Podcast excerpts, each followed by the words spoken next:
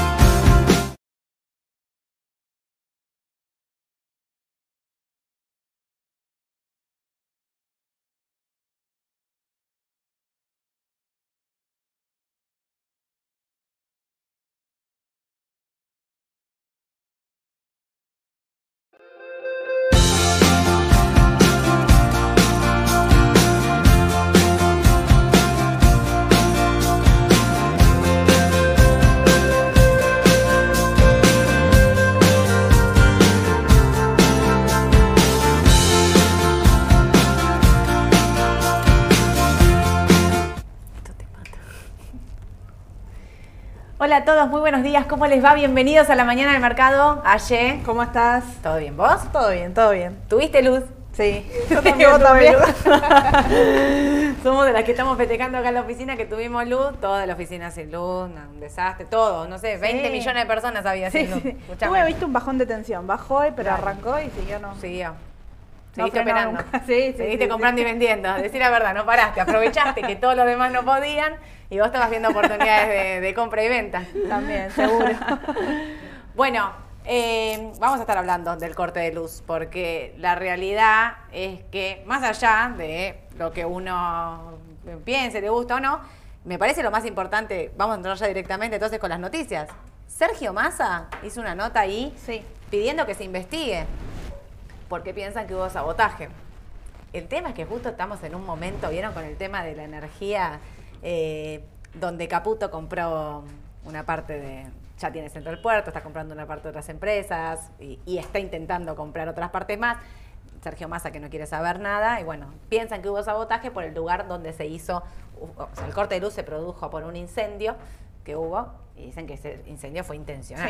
Sí, sí, ya lo están investigando. Según lo que dice, por ahora no trascendió nada, pero bueno, Nada, habría que ver. Si una pregunta, para CEPU, para Transener, eh, Edenor, Edesur, bueno, Edesur no cotiza, pero pueden ser que lleguen multas, así que habría que ver. Pero si fue intencional, se zafan de la multa, pero habría que ver, bueno, la investigación.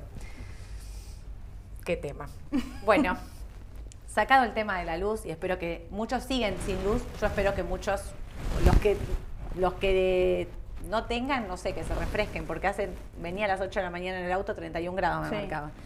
Un calor extremo. Y ayer que- también. No, no. No llueve ni a palo. No hay dólares. Dale, Soledad. Cambia la onda. Vamos a arrancar, pero esperen, estoy preocupada. El Fondo Monetario Internacional tenía que anunciar este, mm, este cambio de metas de reservas con eh, Argentina. No lo anuncia. Era hasta ayer, Era hasta ayer. era martes y martes y miércoles Martes que le iba a anunciar. No Estamos a jueves, 10 de la mañana. No lo anunció. Te voy a contar los rumores de por qué no lo anuncia. Dale. Los rumores de por qué no lo anuncia es porque en simultáneo están negociando fuertemente con los bancos para reestructurar toda la deuda en pesos. Vieron que los bancos estaban diciendo, y ya lo habían dicho con la oposición y con el oficialismo, de que iban a patear toda su deuda al 2024 y 2025. Bueno, el rumor es que fuertemente, fuertemente esto se está negociando en paralelo y lo que se va a hacer es anunciar todo junto. Entonces, va a haber un cambio de metas, supuesto, ¿no? Estoy hablando. Habría un cambio de metas de dólares de reservas, por un lado, y por el otro lado, habría un- una reestructuración de toda la deuda en pesos, patearla por bonos, bonos, 2024, 2025. ¿Qué entra, según los rumores en eso? todo, señores, letra, leser, todo, todo, todo, todo, todo, eh, duales, todo, todo entraría en ese canje. Vamos a ver si esto es real. Primero porque es un rumor. En caso de ser real, de si esto es voluntario u obligatorio. No es lo mismo. No es lo mismo. Y de ahí viene, puse fondos. ¿Saben por qué puse fondos? Porque hay una salida masiva de fondos con ser y pasándose al money market. El money market es- son los fondos que operan en contado inmediato, que casi todos están puestos en cuentas remuneradas y caución. Sí. Como las cauciones es el instrumento en pesos que no se puede tocar, digamos, es eh, el instrumento donde hay salidas fuertes de fondos de money market, de ser y de dólar linked, sobre todo de ser. Y con lo cual esto generaría como un nuevo escenario de deuda en pesos, en dólares, de ser así, si realmente es así. Y lo que me lo que hay otro rumor. La letra chica del Fondo Monetario Internacional. ¿Vieron que ayer los bonos bajaban fuerte? Sí. Los bonos en dólares, los tengo por acá. Sí, sí. Acá, ¿no? Bonos en dólares. Esto está bajando así y viene bajando desde no solamente de ayer, de- desde antes de ayer. Porque el rumor es que en la letra chica del Fondo Monetario Internacional es, te cambio la meta de dólares anuales que tenés que tener de reservas, pero no podés comprar más bonos, eh, bonos soberanos. ¿Se acuerdan, no? En enero... Esto es lo que hablábamos un poco, ¿no? También de sostener el tema del tipo de cambio. Que en algún momento se iba a, a cortar todo esto y el tema, bueno, de la reestructuración o no eh, de la deuda en pesos está toda calzada para ahora. O sea, la preocupación es ahora y no es algo que sorprende si es que el Fondo Mon- Monetario pide eso como condición, ¿no? No, tal cual. Y mirá cómo cambian las cosas. Por eso nosotros decimos qué difícil es eh, pensar al mediano o largo plazo cuando las cosas cambian en enero. Miren, hacemos un repaso. Hoy Sí. es 2 de marzo. En enero se anunció la recompra de mil millones de bonos de deuda soberana. Recuerden que habían subido una bestialidad, estaban en 18 dólares el AL30, llegó a estar 32 dólares, ahora está 27,56. Se anuncia la recompra de deuda, eh, la anuncia Sergio Massa. Empieza toda una investigación de si hubo filtración de información, de por qué estaban comprando tan caro, qué sé yo, quedaron ahí en 32. Después hicimos un par de vivos con Edu. Se vienen más repo, deuda de corto plazo, siete ofertas de bancos privados eh, para comprar más deuda de esto, ¿no? para sostener esto. Porque decían, bueno, es un buen precio. Y nosotros que decíamos, bueno, si ellos mismos están diciendo que es un buen precio, Sí. es piso, compremos. Febrero, 2 de marzo, hoy. Las siete ofertas de repo están caídas. No hay, eh, no avanzan. Esos préstamos de corto plazo no avanzan. Están caídos. ¿Por qué están caídos? Porque se está negociando por el- con el Fondo Monetario el cambio de meta de dólares. Y en el medio, el Fondo Monetario está diciendo, yo te cambio la meta de dólares, pero vos no vas a poder más comprar esto. ¿Por qué? Porque si no tenés dólares no me puedes decir que vas a estar usando mil millones para comprar Claro. deuda. O sea, es claro el mensaje del fondo. Y por otro lado, está con el tema del subsidio a la energía. Corta los subsidios a la energía. Ayer mandamos el audio de las noticias, 60% de aumento de mayo a junio tenían Sí. las eléctricas, dicen que no alcanza. Pero obviamente le contestan, es un año electoral. O sea, me tenés que bancar, ¿no? Sí, entonces, sí, bueno, sí. el fondo lo que está haciendo es eso, pone condiciones, por eso el otro día les dije, cuidado, cuidado con el fondo, porque hoy te la perdona, por decirlo de una manera, o te da como cierto Facilidades, vamos a facilidades decir, ¿no? para zafar, para llegar, después se viene la noche. No, y además teniendo en cuenta que todo nace de eh, un préstamo que fue, entre comillas, mal otorgado, te diría, ¿no? Que nuestro país no estaba capacitado para, eh, para pagar. Entonces todo nace quizá de un posible error de ellos que hace que también puedan ser un poco más, más light, vamos a decir, ¿no? En esto de las facilidades que están otorgando. Obvio. Así que, pero ven lo que decimos siempre, ¿no? El escenario cambia muy rápidamente, las condiciones cambian fuertemente. Alguien me está preguntando por los plazos fijos. Bueno, yo tengo entendido que los plazos fijos no se va a tocar. Lo único que se- el rumor muy fuerte que eh, circula es deuda, eh, digamos, cotizando, ¿no? Eh, letras y bonos en pesos, bonos duales, o sea, todo lo que es la deuda fuerte hasta em, junio, que es donde tenemos Sí. los TDJ23, los bonos duales. Hasta ahí es eh, todo lo que se piensa pasar por ahí meten un TO23 también en esto, octubre de 2023. No estoy diciendo que no, digo, pero lo fuerte es hasta junio y es donde está el problema, que son estos 6 billones de pesos de deuda. Así que hay que estar muy atentos a lo que está pasando y alguien también, ya eh, voy leyendo preguntas porque son un montón. ¿Los bonos bajaron también por el rumor o por la baja del ETF de- del EMB? Yo creo que baja por las dos cosas baja por el rumor y baja porque como están subiendo los bonos del Tesoro en Estados Unidos, o sea, están subiendo su rendimiento, Sí. lo que hace es que todos los emergentes, todos los países alrededor, también tengamos que tener tasas más altas. Para tener tasas más altas, los bonos bajan. Pero creo que es un mix de noticias. Muy atentos a lo que está pasando con la deuda en pesos y con todas estas noticias que están circulando. Y entonces ahí empecemos a, a analizar, porque justo Ayer hablaba con un cliente que me decía, bueno, supongamos que sale este acuerdo de masa con el FMI. ¿Qué, mm, qué, qué se beneficia? Me preguntaba, por ejemplo, bonos dólar linked. Y la verdad es que no. ¿Por qué? Porque si le está sacando presión al tipo de cambio, digamos, que vos patees la deuda en pesos para adelante, es bueno para los bancos, por ejemplo. ¿no? Hay que ver que hay que ver cómo. Sí. Porque si le metes una quita del 70, 80% y lo haces compulsivo, no es bueno. Por eso digo, signo de pregunta y atentos a la letra chica de todo lo que se diga y no seguir por los rumores. Yo les estoy diciendo un rumor, les puedo asegurar que tengo miles. Lo que pasa es que mm, no solo que es el que me llegó, este que estoy comentando es el más fuerte, sino que es el que ya se venía mencionando de más. Pero no quiere decir que sea este, por ahí, vieron, ¿eh? O otra cosa totalmente distinta.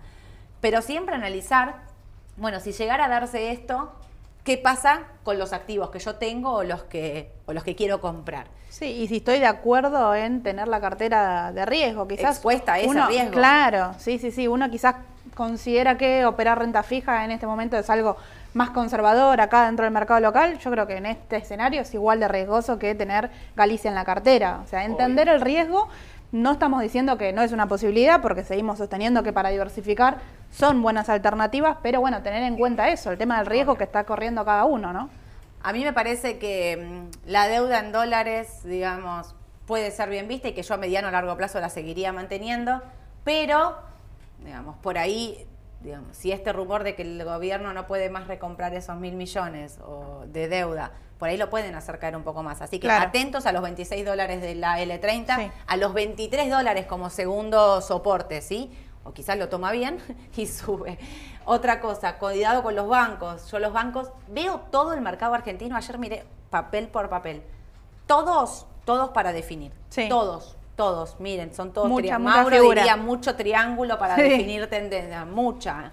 Eh, lo vi en CEPU, lo vi en Aluar, Galicia. lo vi en Galicia, en Macro, en IPF. Eh, dije CEPU, lo vi en Cresud. Lo veo en un montón, un montón de papeles, todos con la misma figura, triángulo para definir.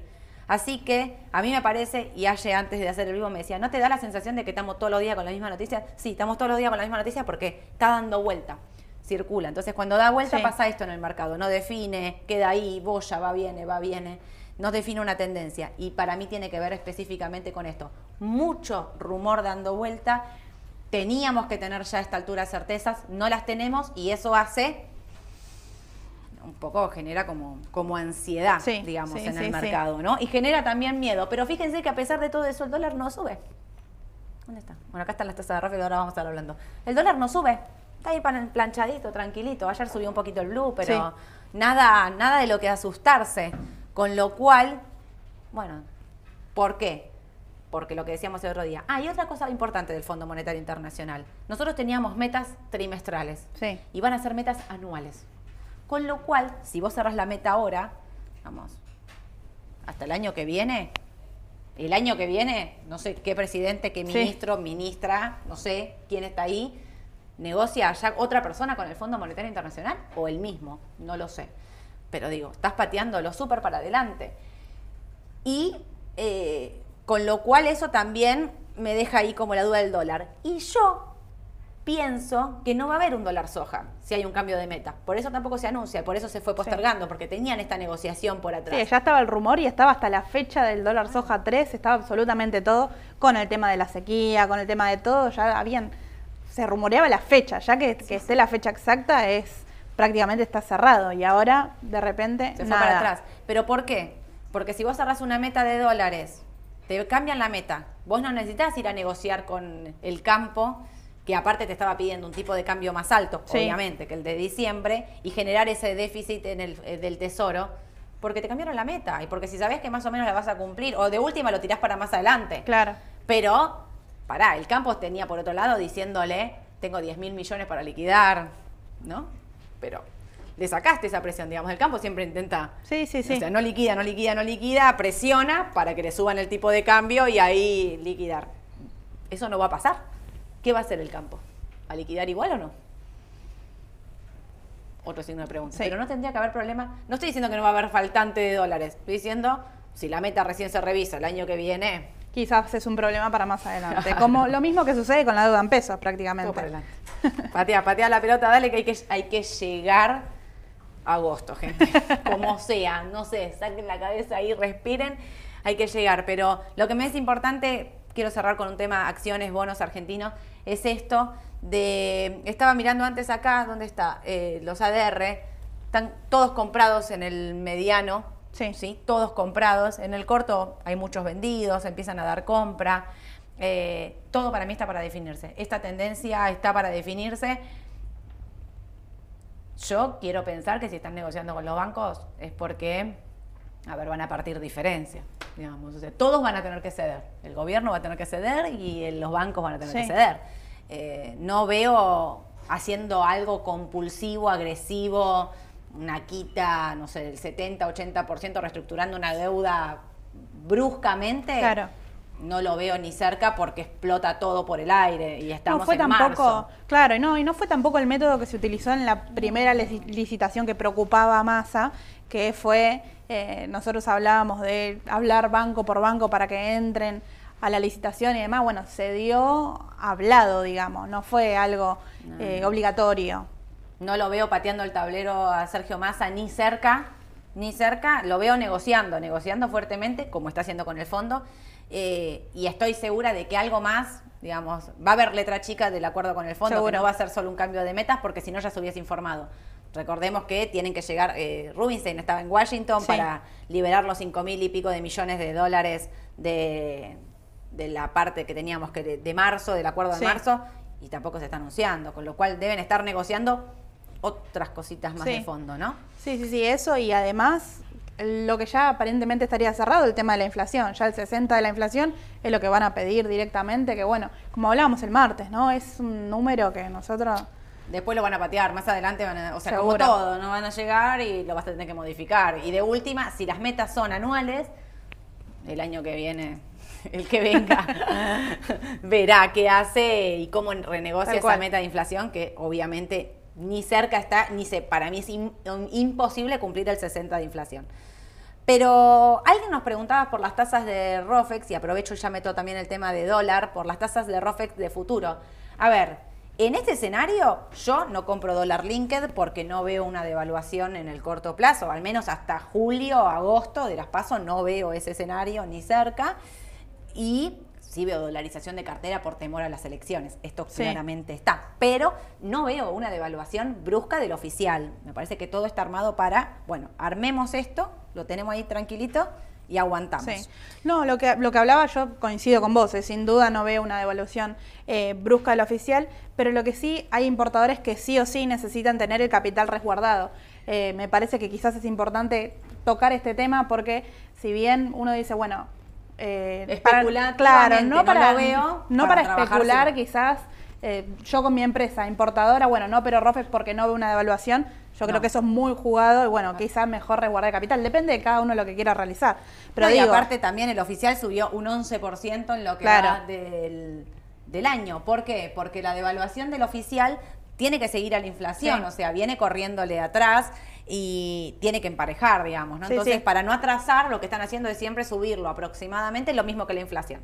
Como hay piso de inflación del 6% para febrero, eh, y, y marcó el 6% para marzo, Sí. por aumento de, de- de miles de cosas como les contaba el otro día.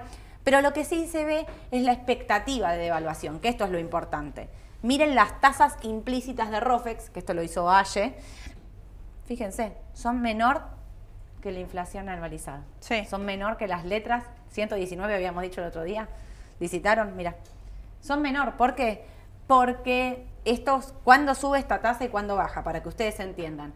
Cuando hay mucha expectativa de, ¿vieron el rumor? Va a devaluar, va a devaluar, va a devaluar, va a devaluar. Esto sube, sube, sube, Sí. sube, sube, sube. Y estas tasas se van, han llegado a pagar más de 120, Sí, 100, sí, sí. tranquilamente. Cuando el rumor baja, digamos la espuma baja y las expectativas de devaluación no son esas, pasa esto. Miren, Sí. lo- con eso que quiero decir, el importador, que es el que dijo ayer, el que quiere cubrir posiciones, el momento de comprar Rofex es este. Sí. Cuando todo el mundo está diciendo, eso no va a pasar, eso no va a ocurrir, yo creo que no, pero si tenés que cubrir una posición, este es el momento. No, y además, otra cosa que te agrego, quizás aquel que quiere cubrir julio y cree que de acá julio no va a devaluar, por ahí se la juega, digamos, lo más especulativo que hace es no comprar julio, sino que va comprando el mes siguiente, que son las tasas más bajas. ¿sí? Eso, si vos lo comparás de forma anual, terminás ganando un leve porcentaje, si vos lo haces mes a mes, que directamente de acá a octubre, ponele si vos te querés, eh, bueno, resguardar, ¿no? Va a depender de cómo vaya aumentando o no disminuyendo la especulación, como vos Obvio, decís. Tal cual. Pero mira, alguien está haciendo una pregunta que me parece re importante, o está hecho, haciendo un comentario. Te cambian las reglas del juego todas las semanas. ¿Cómo tener pre- eh, previsibilidad para invertir? Qué importante esto que, que decís. Qué difícil que es invertir en un país, como decís, primero era el repo, era Sí. esto, el otro, cam- cambian las condiciones constantemente. Es verdad que es muy difícil. Yo creo que para que invertir lo que tenés que hacer primero es analizar qué riesgo querés asumir. Argentina tiene esta condición de que cambian las reglas del juego constantemente. Entonces ya pones una cuota de riesgo muy alta. Para el corto plazo es lo más difícil, pero para el mediano largo, por ejemplo, nosotros qué decimos, IPF hay que mantener, eh, papeles como Pampa, Central Puerto, eh, todos papeles con balances sólidos. ¿Los bancos son lo más jugado? Sí, son lo más jugado, porque tienen toda esta deuda en pesos que tienen que renegociar con el Estado. Pero para mí, de mediano a largo plazo, tienen recorrido alcista. De corto puede pasar cualquier cosa, cualquier cosa. Pero sí, yo cuando alguien me pregunta por Argentina, siempre digo, la cuota que pongas de Argentina, ponela mediano largo. Si te va bien en el corto, genial, digamos, pero IPF lateralizó un año, ¿me entienden? Alguien preguntaba antes por Loma, lateraliza, Loma hace... Cepu y Loma casi no se movieron en dos meses, porque pasa esto. Pasa que por ahí un papel acumula, lateraliza, no define tendencia. Bueno, hay que tenerle paciencia. Argentina entendiendo que después los movimientos para arriba y para abajo son bruscos. Entonces hay que tener mucho cuidado. Pero sí es difícil invertir en Argentina. Por eso digo, cuando uno tiene un papel argentino, estar tranquilo con lo que tiene en cartera, ¿no? O sea, estar seguro. Compras Argentina, ya asumís una cuota de riesgo alta. Y en base de eso, decir, bueno, por ejemplo, compras una letra hoy y perdió un par de puntos y andate a una caución. Porque Sí. si te está, el rumor es tan fuerte que van a reestructurar la deuda, para mí, repito, va a ser amigable y va a ser, eh, no va a ser obligatorio, pero no me la juego. Quizás pierdo un par de puntos, voy a una caución y dejo que pase este rumor tan fuerte que se confirme o no, y después vuelvo a invertir en una, Sí. en una letra, por ejemplo, ¿no? Digamos, para no correr tanto riesgo. Bueno, avanzo, porque hay un montón de preguntas. Ahora voy a seguir contestando. Eh, ¿Vendemos Galicia y Macro? Yo no vendería.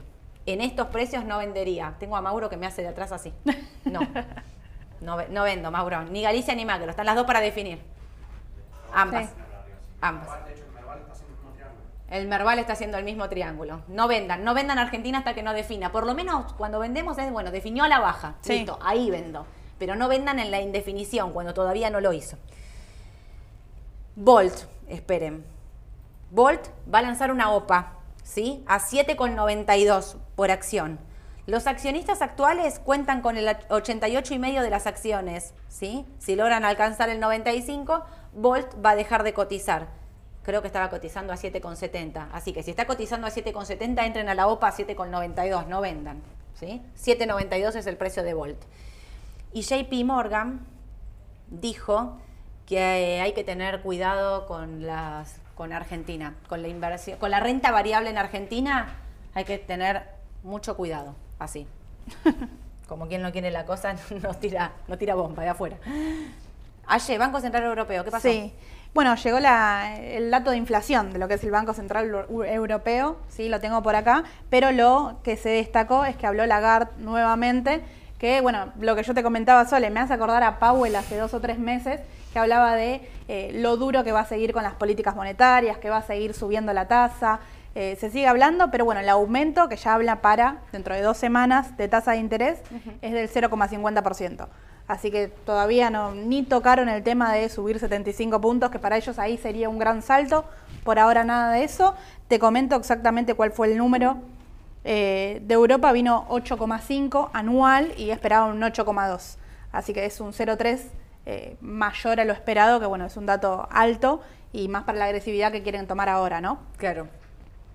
Tesla. Sí, y del tema de Tesla, bueno, tenemos dos puntos particulares. Ayer bajó bastante lo que pasó eh, en Tesla, que estuvo el Investor, que es el, el día, digamos, del inversor en Tesla, y no anunció nada que llamara la atención de innovación de acá para adelante. Mm. Recordemos que es una empresa de innovación, entonces si no anuncia Claro. nada particular que va a lanzar de acá para adelante, los inversores directamente eh, le bajaron el pulgar, vamos a decir. Salen corriendo. Sí, sí, sí. Pero eh, hoy anunció que va a abrir una fábrica gigante, supuestamente lo que dice, en México. Todavía sigue sin anunciar innovaciones, sin convencer a los inversores, pero tiene ahí una, una y una, digamos. Seis y medio está bajando. Sí. En el pre- Pero había subido un montón. Los que tienen Tesla, no sé qué. Sí. ¿Cuánto subió desde enero a. Había llegado casi 100 dólares. Sí. 103. me Sí, dijiste. sí, había, 100 había subido bastante, pero Sí. bueno, ahora con, con esto de, de no convencer a los inversores hizo una baja fuerte y bueno, lo del pre ahora también, ¿no? Obvio. Y yo paso por Petrobras, ayer bajaba fuerte porque hay un temor a un recorte de dividendos. Los que tienen Petrobras lo saben perfectamente. Pagaba unos dividendos increíbles, muy fuerte. Bueno, hay un miedo a que la empresa deje de pagar esos dividendos para subsidiar eh, la tarifa de, de Sí. la nafta y el gas en, en Brasil directamente, que esto sería, digamos, política del nuevo gobierno, que recuerden que asumió ahora el, el gobierno de Lula. Hay fuerte temor entonces al recorte de los dividendos muy altos, eso lo hacía bajar. Hoy estaba rebotando igual. Sí, ¿no? sí, sí, sí, hoy subía muy poco, pero bueno, ya arrancaba, arrancaba subiendo. Exacto. Y bonos del Tesoro, la deuda de corto plazo, de, perdón, la de 10 años, que es la, la, la que se mira, digamos, de referencia, superó el 4% desde noviembre por primera vez, que eso acompaña lo que estaba diciendo antes, ¿no? Acompaña la baja de, de bonos argentinos, porque Sí. esto está subiendo, hay, hay miedo, hay temor. Ayer me hacía el comentario este que me decías, hay muchos dólares. Hay muchos dólares líquidos, sí, en el exterior se menciona mucho, se menciona mucho los que leen quizás diarios directamente de- del exterior, no de Estados Unidos, quizás de España y demás, se menciona directamente, bueno, el tema de la fecha de los vencimientos de opciones, que podría ahí ser una fecha de definición, y el tema de la liquidez que hay en el mercado de, de Estados Unidos. Tal cual. Pero bueno, ¿qué hacen con todos esos dólares, no? Sí. ¿Qué sí, trajiste sí, un papel, ¿no? Sí, traje Amazon, Amazon. directamente. La verdad que me llamó también la atención. Recuerden, hoy tenemos el balance en el after de- del papel que habíamos traído el martes de Marvels. Ah, sí, Marvel. Sí, hoy en, antes que me olvide, hoy en el after viene el balance y debería definir si el balance es bueno, quizá eh, comenzar a, a seguir Semiconductores. subiendo. Semiconductores, así es. En este caso, Amazon. Seguramente muchos la, la siguen. Bueno, básicamente en el estocástico estaría dando ahí indicio de que está sobrevendido, sí, MACD también, y directamente se podría estar apoyando en 91,60, que es ahí un soporte que está casi ahí, los que quizás no quieren esperar y quieren ya ir comprando una parte, considero que es una buena alternativa. Y acá les traje el porcentaje que si llega a ir a su resistencia es un 11%. eh, A la primera, la más inmediata. A la primera, que son los famosos 100 dólares de Amazon. Amazon viene tocando hace bastante eso, Mm. ese valor. Y eh, bueno, de la mano con esto, ¿sí? tener en cuenta que seguimos operando dentro de una tendencia bajista, el papel de Amazon, para lo que sepan, y traje el QQQ para que vean que lo mismo, se está por apoyar, preguntaban también por el Standard Poor's Sí. hoy, está exactamente igual casi todo el mercado, se está por apoyar ahí en 2.91, 2.90 podríamos decir que tiene en esa zona el soporte, y de ahí, bueno, tratar de definir, ¿no? Si, si sigue en ascenso o no. También tenemos al estocástico bastante sobrevendido, hay que ver si lateraliza ahí. Estaban Eh, bajando ya en el pre. Sí, sí. Porque sí, justo sí. te preguntan, Spy parece haber perdido el soporte del canal alcista en el que venía, ¿hasta dónde lo ven bajando? Hablaban Mauro y Aye antes de arrancar este vivo porque vimos esta pregunta. No rompió la tendencia en la línea de tendencia dinámica, Sí. no la rompió todavía, está cerca, pero 2.90 me decía Mauro, no ve bajando el Standard Poor's menos de 2.90, con lo cual yo tampoco lo veía bajando más. Eh, no los vemos llegando a estos mínimos, Claro, así que no, no, no. Google muy parecido no, a esto. No, no, Te digo, yo, yo soy de las que considera que 260 fue un piso, que si bien quizás nos puede tener lateralizando un tiempo, no quiere decir que acá de acá comience a subir, No. sino que no lo veo acercándose a 260, tiene que pasar algo muy fuerte eh, en el mercado, no sé, no, no- no te diré una nueva pandemia porque eso nos afectó demasiado, pero algo fuerte como para llegar a ese valor. Obvio. Bueno, hago un montón de preguntas porque tenemos acá dando vuelta. Eh, el balance de IPF llega al 9 a pesar de la noticia que llegó a Estados Sí. Unidos. El balance de IPF llega al 10 y van a viajar. No sé si eso era un rumor. Ya me- me- este me- esto no me acuerdo si es un rumor o es una noticia confirmada, pero tómenlo con signo de pregunta. Parece que va a viajar Sergio Massa porque van a cumplirse 30 años de que Estados Unidos cotiza en el NICE y entonces van a anunciar el balance, van a anunciar, van a tocar la campanita y qué sé yo. Ayer vi una pelea en Twitter mortal. Parece que ayer vieron que estuvo el discurso de Alberto Fernández de que inauguró las ordinarias en el Congreso y habló aparentemente de IPF, no lo escuché, voy a ser honesta. Pero entre todas las cosas que dijo, habló de IPF y lo salieron a matar porque dijo IPF subió un montón. Lo salieron a matar. No sé qué es todo lo demás que dijo, pero eso era verdad. IPF subió, subió cuatro veces, dijo. Es verdad, valía tres dólares, vale casi 12. O sea, eso es real. En dólares, porque decían en pesos, bueno, nada. Sí. Ahí había polémica en el Twitter de sobre si era verdad. Eso es verdad. Lo demás que dijo no tengo ni idea. El balance de IPF, la estimación es muy buena. Lo mismo para el balance de Pampa, Sí. que va a estar al caer. Son muy buenas las estimaciones de ambos, así que por eso nosotros IPF la seguimos manteniendo de mediano, largo plazo, sin dudas. Sí, viene aumentando inversiones también de, manera extraordinaria, así que supongo que ahí van a contar todo, toda la historia que vienen haciendo este trimestre, ¿no? Tal cual. TV23, aparte por eso también, perdón, si van a tocar la campanita y van a, que van a hacer todo sí, esto, no van a es ir con porque el balance números. va a ir bueno. No van a ir con los números negativos. Salvo que no, no, no, no van a ir con los números negativos, esperemos que no. Sal, ojo con la jueza Presca, estamos día Sí. como 258, el otro día dije 150, no, ya pasaron como 100 días. Eh, 258, que no se le ocurra sacar el justo el fallo del juicio de IPF cuando estamos todos festejando allá. Por favor, se lo pido que nos tenga piedad. TV23 podría entrar en la reestructuración. Podría. Sí, todo lo que es bonos, vencimiento dos- 2023, entraría en el mismo paquete. No se adelanten, esperen a que se confirme esto. Em, para porque tenía alguien que me estaba preguntando. La cobertura con opciones puede ser una buena opción para alta volatilidad, ¿no? Sí.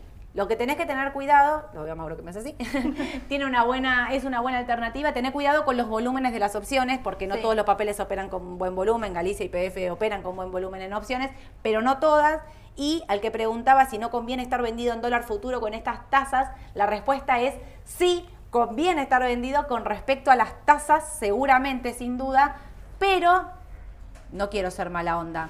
Tené cuidado porque como alguien dijo ciertamente, cambian las condiciones muy rápido. Vender dólar futuro, donde el único vendedor es el, el Estado en este país, no quisiera que cambien las condiciones de la noche a la mañana y vos te quedes vendido porque ellos están dando vuelta a posiciones. A nivel tasa, claramente es una oportunidad de venta porque podrían ser piso, porque las tasas están bajísimas.